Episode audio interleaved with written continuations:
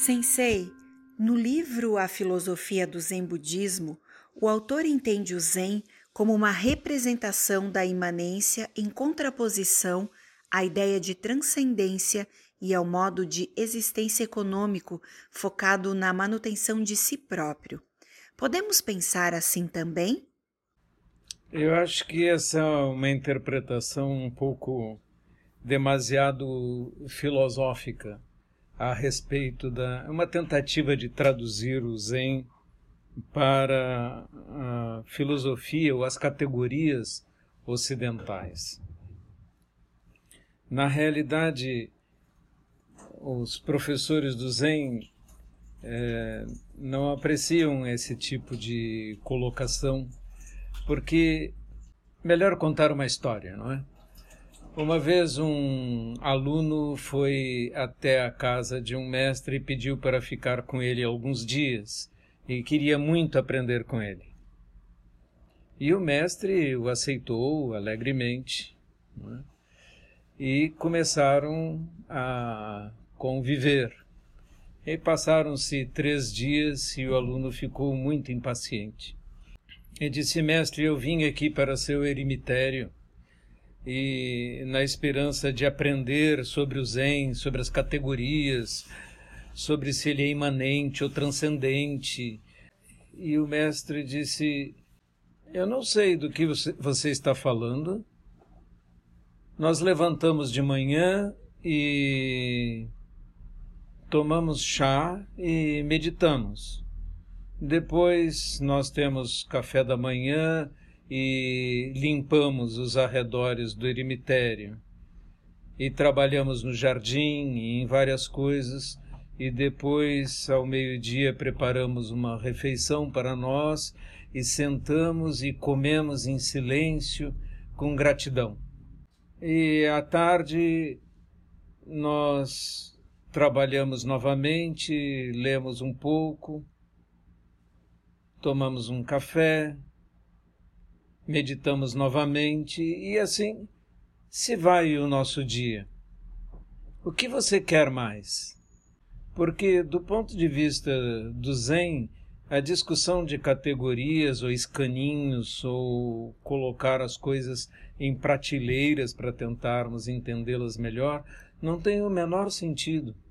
É como alguém dizer o Zen é de esquerda ou de direita? O Zen é celestial ou terrenal? O Zen é preto ou é branco? É nada disso interessa para o Zen. Isso não é o Zen. O Zen é realmente tomar chá. A libertação completa dos venenos mentais seria condição para o despertar? Não uma condição absoluta para ter as primeiras experiências de despertar, mas os venenos mentais, como a raiva, por exemplo, ocupam a mente de uma forma tão completa que não deixam espaço para mais nada. Observem uma pessoa com raiva, ela não raciocina mais. Observem uma pessoa mergulhada em qualquer tipo de ignorância ela não vê mais o caminho do meio, ela opta por extremos, por opiniões, se agarra a opiniões. Esses são os venenos mentais. A ganância, a raiva, a ignorância são os principais deles. Se alguém quer muito as coisas ou as pessoas, se tem ganância, isso ocupa todo o tempo. A ignorância o leva a tomar posições extremadas e a não duvidar mais de si mesmo, a acreditar na, nas suas próprias perspectivas, nas suas opiniões a respeito das coisas. E a raiva ocupa a mente com uma paixão tão intensa que nenhum raciocínio razoável mais penetra na mente da pessoa que está tomada por ela, pela raiva. E isso pode acontecer com as pessoas que estão praticando, sem dúvida nenhuma. para livrar-se completamente de todos os venenos mentais, você precisa atingir um nível altíssimo. É como alguém perguntou para o Dalai Lama, que é um grande mestre do budismo tibetano: O senhor ainda sente raiva? E ele disse: Ah, às vezes eu fico muito furioso. É assim mesmo. Sensei, o senhor poderia falar mais sobre os casos de padres católicos que receberam a transmissão de mestres Zen? Na realidade, é, isso apenas aconteceu na escola Sambo Kyodan, que é uma tentativa de conciliar diferentes correntes. No entanto, existe uma impossibilidade doutrinária nesse caso, porque vamos supor que um padre católico torne-se um bom meditante, o que é perfeitamente possível, porque, inclusive, na tradição católica existe a tradição da contemplação, a contemplácio. Porém, o budismo tem como um, uma declaração axiomática o fato de que não existe um plano para nós, nem um céu, nem um inferno definitivos, nada é eterno, é uma declaração básica do budismo que todas as coisas são impermanentes, tanto as más quanto as boas.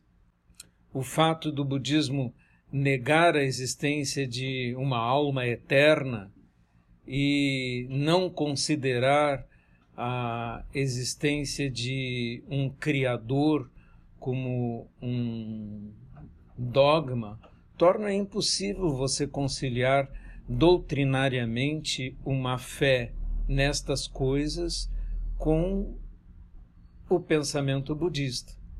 Então, esse tipo de tentativa de conciliação tem dentro de si alicerces extremamente erodidos. É como tentar construir uma casa sobre areia. Ela vai se desmanchar.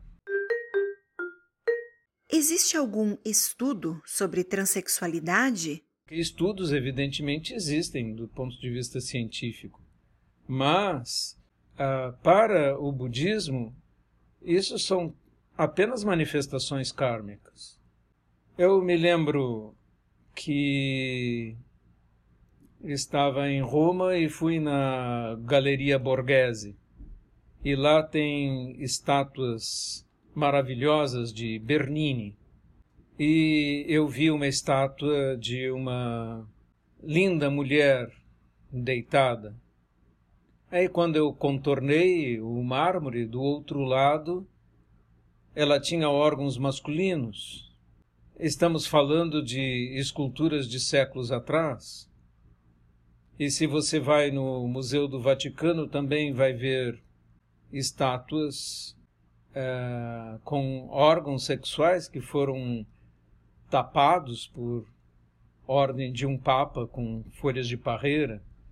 Mas no Louvre você vai ver estátuas de transexuais de hermafroditas.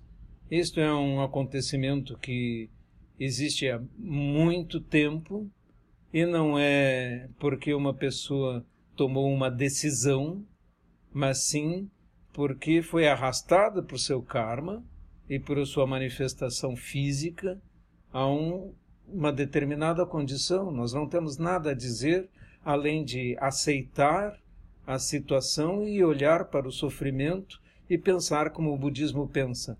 Como podemos diminuir o sofrimento dos seres? Porque os seres sofrem em qualquer condição que estiverem. Os heterossexuais também sofrem porque são arrastados por seus desejos, por suas paixões, e ao serem arrastados por elas, sofrerão também. Então todos estamos submetidos a essa condição. As nossas paixões e as nossas condições físicas nos levam a um tipo ou outro de sofrimento.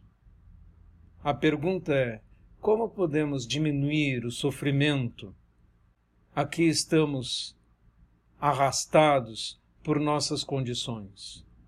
Os homens sofrem, as mulheres sofrem, os hermafroditas sofrem, os transexuais sofrem, os homossexuais sofrem.